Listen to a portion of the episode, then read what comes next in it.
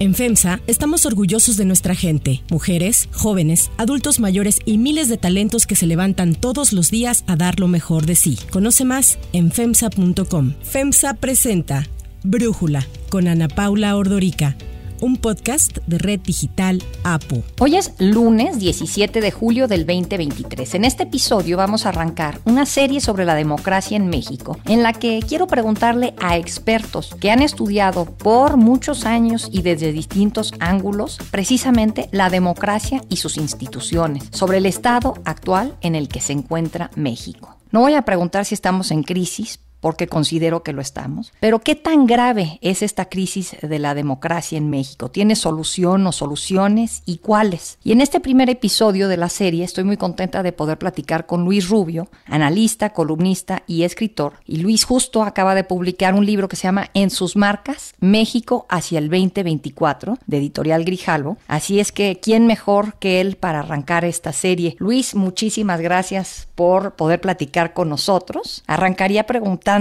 Tú tu libro lo comienzas con una afirmación que me parece muy contundente. ¿Crees que la elección del 2024 va a definir el futuro de México? ¿Por qué lo ves así, Luis? Bueno, yo creo que va a ser una decisión muy importante la que la ciudadanía vaya a tomar en ese momento. Por eso me, honra que estar en este podcast como ser el primero de esta serie y la oportunidad que me das para hacerlo. Me parece que es una decisión fundamental, no porque esté de por medio como pomposamente se ha hecho plantear en varios lugares de que es la, la democracia o la tiranía, porque ni, ni vamos a tener una tiranía ni tenemos una democracia perfecta, pero sí tenemos una decisión fundamental de si México va a ir caminando hacia un estadio de una economía abierta, de una sociedad plural, o vamos a ir tratando de reencontrar un esquema de una sociedad más controlada, más ensimismada, más introvertida. Es decir, nos vamos a ver más hacia adentro y hacia atrás, o más hacia afuera y hacia adelante. ¿Y de qué depende que hagamos una u otra o que tomemos uno u otro camino?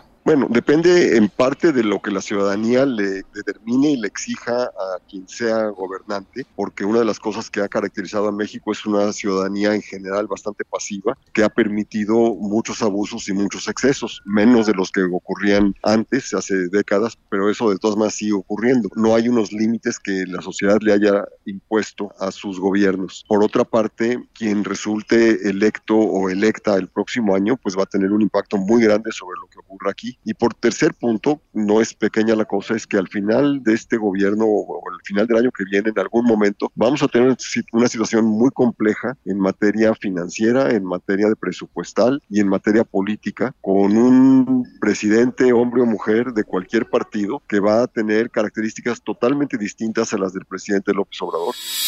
Ya termino mi ciclo. Y se está formando un relevo generacional, que también eso es parte del trabajo que llevamos a cabo. Que podamos entregar la estafeta a mujeres, a hombres con ideales, con principios, que le tengan amor al pueblo va a ser una persona que va a tener mucho menos poder de entrada, condiciones muy, muy difíciles que tendrá que vencer y eso va a exigir una negociación que puede ser nada más entre unos cuantos líderes partidistas o puede ser con la sociedad en, general, donde se abre una oportunidad enorme de redefinir el tipo de país que va a ser este en el futuro. Fíjate que ahorita que mencionas la tolerancia que tenemos en México, los ciudadanos, pues a los abusos y tal, el otro día me comentaba una persona, me decía, ella es extranjera y que le sorprende sorprende el umbral del dolor tan enorme, tan elevado que tenemos los mexicanos de tolerar tantas cosas y que no pase nada, o sea, que pasan tantas cosas y que no pasa nada. ¿Cómo o por qué explicarías esta tolerancia, digamos, al dolor, al abuso que tenemos en México, Luis? Yo creo que ese es el resultado del sistema político que tuvimos, la cultura política, el tipo de régimen que era priista, que lo que buscaba era no nada más el, pues un gobierno que estaba a cargo de todo, sino también el que trataba de involucrarse en la manera como la gente pensaba. Hay estudios que muestran cómo México es más parecido culturalmente en la cultura política a la ex Unión Soviética de lo que es a Brasil o Argentina o lugares más cercanos, porque teníamos un sistema político muy peculiar. Yo creo que esa es la razón por la que tenemos una sociedad muy mucho más pasiva. Cuando nos encontramos con sudamericanos, venezolanos, argentinos, son infinitamente más libres de hablar, de criticar, de movilizarse de lo que somos nosotros. Esa es nuestra cultura, la heredamos por lo menos del régimen prista y como dice aquel dicho, el pequeño prista que todos llevamos dentro, es, es una característica que es muy mexicana. ¿Cuánto tiempo tomará en liberarse de ello? Esa es yo creo que la gran pregunta que tenemos que dilucidar y que el tiempo dirá. Las generaciones nuevas ya en la época post-prista deberían ser muy distintas a las que nos tocaron a nosotros. Sí, hablas ahí en, este sentido de que tenemos problemas que son conocidos. Ya sabemos que tenemos problema de educación, falta de crecimiento, precisamente pues esta sociedad como la acabas de describir. Pero ante estos problemas conocidos, las soluciones, dices o escribes, son disputadas y lo que falta, escribes, es liderazgo y labor política. Ahí yo te preguntaría, ¿AMLO no es un líder? Yo voté por Andrés Manuel López Obrador y sigo pensando que ha sido el mejor presidente en muchísimos años. Ha hecho lo que ningún otro ha hecho por el pueblo mexicano quizás no el líder que necesitamos, pero me surgió esa duda leyendo tu libro. Bueno, claro que es un gran líder, es extraordinariamente efectivo, extraordinariamente exitoso, pero también extraordinariamente polarizante y eso hace que sea muy difícil que logre un consenso que permita construir algo nuevo y positivo. Y por eso es por lo que tenemos al país en cierta forma en vilo por tanto tiempo, porque eh, las cosas que funcionaban, en muchas de ellas han dejado de funcionar y las cosas que deberían haber cambiado y que yo creo que tenía la gran oportunidad de haberlas cambiado él, no han cambiado y entonces tenemos un país que tiene que redefinir cosas muy fundamentales. ¿Cómo vamos a resolver los temas de desigualdad, los de, corrupción, de crecimiento económico? Temas que él planteó como los, los temas de México. Que no haya tolerancia frente a la corrupción, cero corrupción, que desterremos la corrupción de nuestro país y que se estigmatice al corrupto y que yo coincido que son los temas de México, pero que no se han resuelto. Ni siquiera se ha hecho nada para avanzar a su solución. Y eso es yo creo que el gran pasivo que va a dejar este gobierno, que además se traduce en costos eh, financieros enormes, en, como decía yo, la distorsión presupuestaria que tenemos. Todo eso va a abrir una oportunidad extraordinaria para que el próximo gobierno plantee o, o se enfrente a la necesidad de negociar un cambio, por ejemplo, para que el sistema político ya no se dedique al control, sino que se dedique a la promoción del desarrollo y del bienestar de la población, un cambio de, de vectores que podría ser realmente trascendental para el futuro. Y ahorita que dices esto del tiempo que lleva López Obrador presente en la política mexicana, que ya han sido muchos años, de hecho tú dices que la política ha girado en México en torno a AMLO pues desde el 2006. Ahí yo te diría que quizás podríamos pensar que ha girado en torno a él incluso antes ¿no? Porque también fue una figura en el sexenio de Vicente Fox, él como jefe de gobierno y todo el tema del desafuero, ¿no? Entonces tú dices que tanto Calderón como Peña fueron incapaces de entender la razón por la que fueron electos. Y esa incomprensión hizo no solo posible, sino inevitable el triunfo de AMLO en el 2018. De manera libre, soberana, el pueblo de México decidió iniciar una etapa nueva en la vida pública del país. Se decidió el día de hoy iniciar la cuarta transformación de la vida pública de México.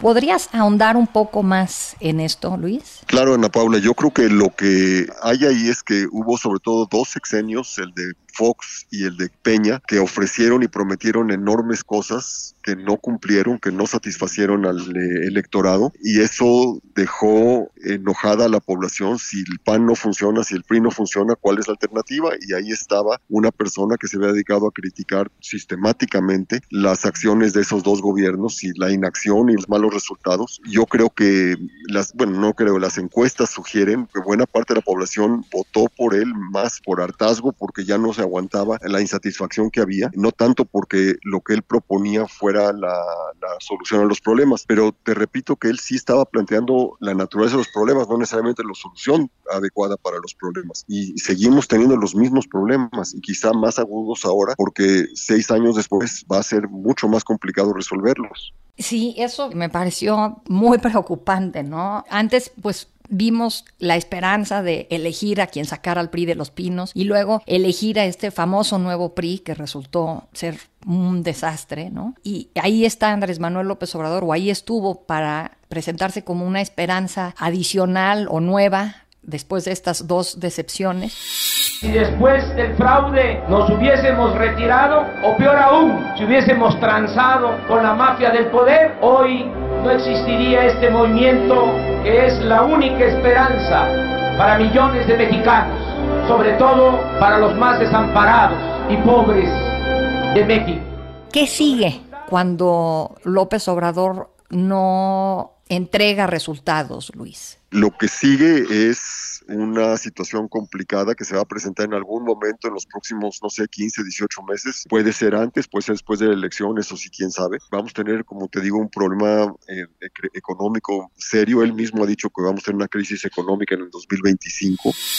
No descartamos que sí puede haber una crisis económica financiera externa que pueda impactarnos. Pero, de acuerdo a nuestras proyecciones, esa crisis económica financiera podría darse a partir del 2025 Igual podría ser seis meses antes que seis meses después. El momento va a ser propicio para resolver problemas. Por ejemplo, se va a encontrar el próximo gobierno sin un solo centavo para poder invertir o para poder sufragar los gastos fundamentales de educación, salud y demás que han estado tan castigados en lo que va de este sexenio y se van a hacer mucho más agudos hacia adelante porque ya no hay fondos de contingencia, porque ya no hay pues guardaditos como se, se dice comúnmente y eso va a provocar que tenga que negociarse una reforma fiscal que puede ser dedicada nada más a tapar agujeros, como siempre se hace, o puede estar encaminada a realmente transformar la manera como se gobierna México. Como te digo, esa es la gran oportunidad. El riesgo es que acabemos con que se pague un IVA más alto o un impuesto sobre la renta más alto y con eso se acabó el tema. Yo creo que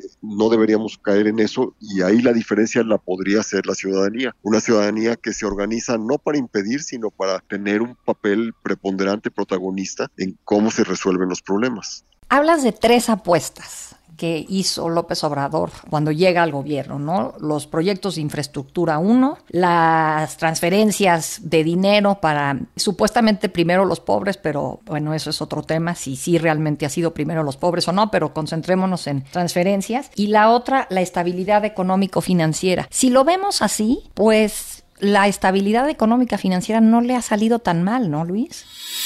Tenemos una economía fuerte, finanzas públicas también sólidas. Vamos a continuar con nuestra disciplina económica, financiera, de austeridad, aunque no les guste a los que estaban acostumbrados al derroche. No, le ha salido perfecto. De hecho, ha trabajado para el sector financiero más que para el desarrollo del país. Los que han hecho dinero en este gobierno han sido sobre todo los fondos de inversión del extranjero, que gozan de una salud cabal, que han tenido tasas de interés extraordinarias, que han podido tener resultados y rendimientos maravillosos. Eso no, no, no tiene nada de malo por sí mismo, pero sería ideal que hubiera sido como resultado de un mucho mejor desempeño económico del país en general para que todo el mundo se beneficiara. Lo que el presidente tenía como preocupación primordial, como casi obsesión, es que no hubiera una devaluación, porque eso destruye presidencias y él lo tenía clarísimo y lo que ha hecho es cuidar que las finanzas públicas no sean deficitarias. Pero lo que se ha hecho es mantener esa fachada a costa de ir incrementalmente creando un riesgo no de déficit fiscal per se, sino de que ya no haya cómo continuar después. Por eso es porque tenemos una situación que puede ser muy delicada en algún momento del año que viene. Y ahí preguntarte, de alguna forma veo que hablas pues de México, un país de oportunidades perdidas. Mencionas tres oportunidades perdidas arrancando con no haber construido más alrededor del cimiento que fue el Telecán. Qué doloroso eso, ¿no, Luis? Si nos platicas un poco más de estas oportunidades perdidas. El tratado era la gran oportunidad porque lo que se le daba a México en el tratado era un mecanismo de certidumbre legal y política para que un inversionista pudiera pensar en una, inversión en una fábrica, por ejemplo, con una visión de, décadas, no una visión sexenal como siempre había sido en México. Y eso es lo que cambió radicalmente en el aspecto económico en el país. Lo que no se hizo fue extender esos beneficios al resto de la, de la población, al resto de la sociedad. No hay que perder de vista que al abrirse la economía también se tuvo un impacto político, incluso vimos el inicio de la, de la alternancia de partidos en el gobierno, pero no se modificó la manera como se gobierna el país, que yo creo que es el gran déficit que tenemos, y eso implicó que tampoco se atendió el tema de justicia, de seguridad. La violencia sigue y sigue incrementándose. Con los abrazos del gobierno, la gente vive con miedo y el crimen organizado avanza y se expande.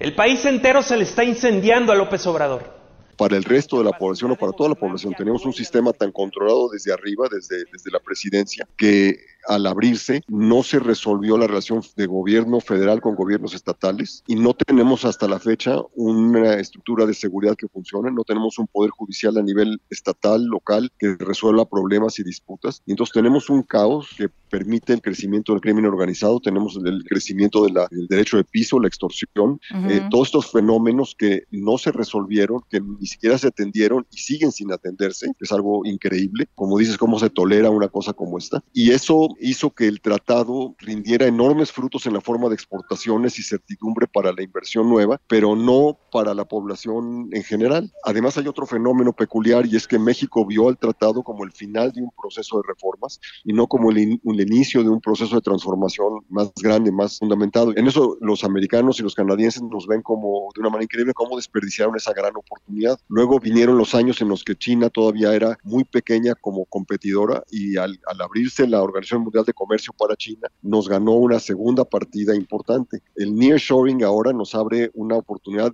ingente, extraordinaria, única. Es decir, podríamos tener 50 veces más inversión de la que en este momento se está contemplando si lo hacemos bien. Esa es otra oportunidad extraordinaria que va a tener el próximo gobierno. Podríamos realmente convertir a México en una plataforma manufacturera para el resto del mundo. O sea, sí hay oportunidades y son oportunidades muy buenas, pero solo si no la desaprovechamos. Mm, gran solo sí, la verdad. Hablas del éxito, el verdadero éxito de Andrés Manuel López Obrador, que dices, no es lo que hacen sus magros resultados sino que no tiene verdadera oposición es lo que estoy percibiendo. Están moralmente derrotados, mientras los que se oponen al cambio viven aturdidos y desconcertados, la mayoría de los mexicanos apoya la transformación. Yo quiero preguntarte en ese sentido si tú sientes o ves que sus constantes ataques, por ejemplo, a las clases medias, a los medios de comunicación, a pues todo lo que escuchamos cada mañana, a las empresas privadas, muchas de ellas extranjeras. ¿Nada de esto le va a costar políticamente a López Obrador? No, yo creo que sí, las facturas siempre acaban presentándose, lo que pasa es que no necesariamente se presentan en el momento. Cuando una persona ha concentrado tanto poder y está dispuesta a utilizarlo de maneras discrecionales, pues el riesgo para cualquiera que se ponga enfrente es muy grande. En consecuencia, la oposición se va anticipando el momento en el que esto funciona. Y yo creo que el momento natural va a ser cuando venga la sucesión presidencial, donde se va a presentar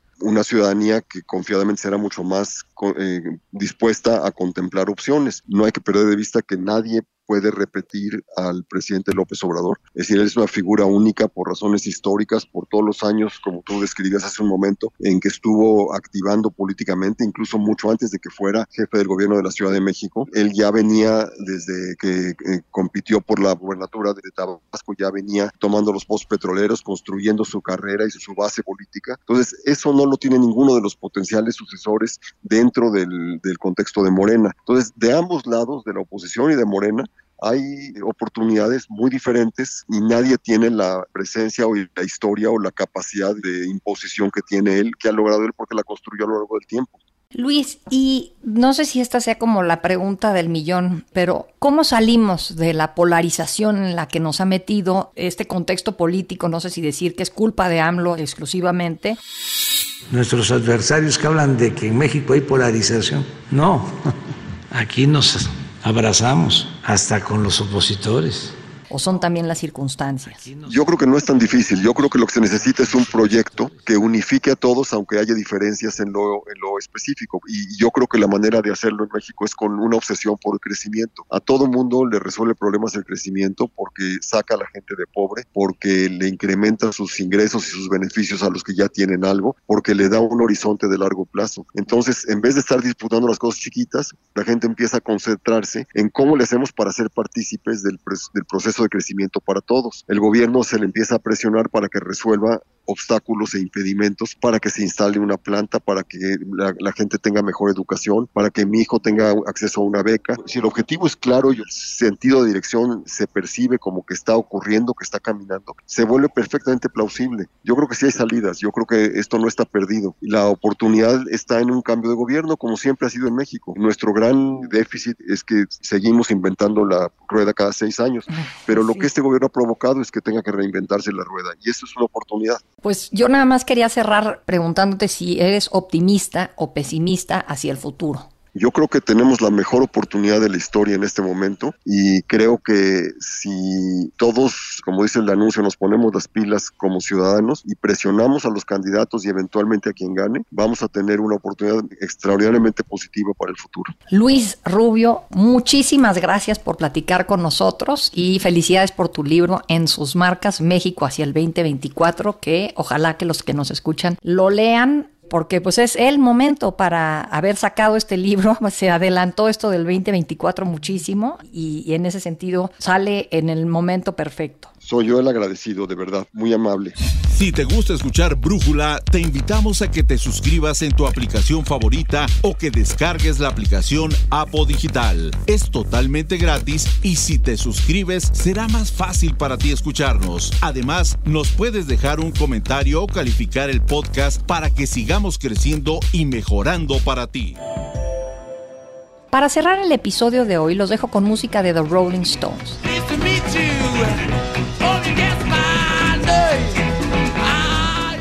El 17 de julio de 1972, una bomba explotó bajo la camioneta que contenía parte del equipo de la banda Rolling Stones en Montreal, Canadá. El hecho se atribuyó a separatistas franceses y se dio en medio del revuelo cuando fans de los Stones se amotinaban y lanzaban botellas después de que 3.000 entradas para el concierto que ofrecerían en esa ciudad resultaran falsas. Los Rolling Stones son considerados uno de los grupos de rock más grandes e influyentes. En 1989 fueron incluidos en el Salón de la Fama del Rock and Roll y en el 2004 la revista estadounidense Rolling Stone los colocó en el puesto 4 en su lista de los 50 mejores artistas de todos los tiempos.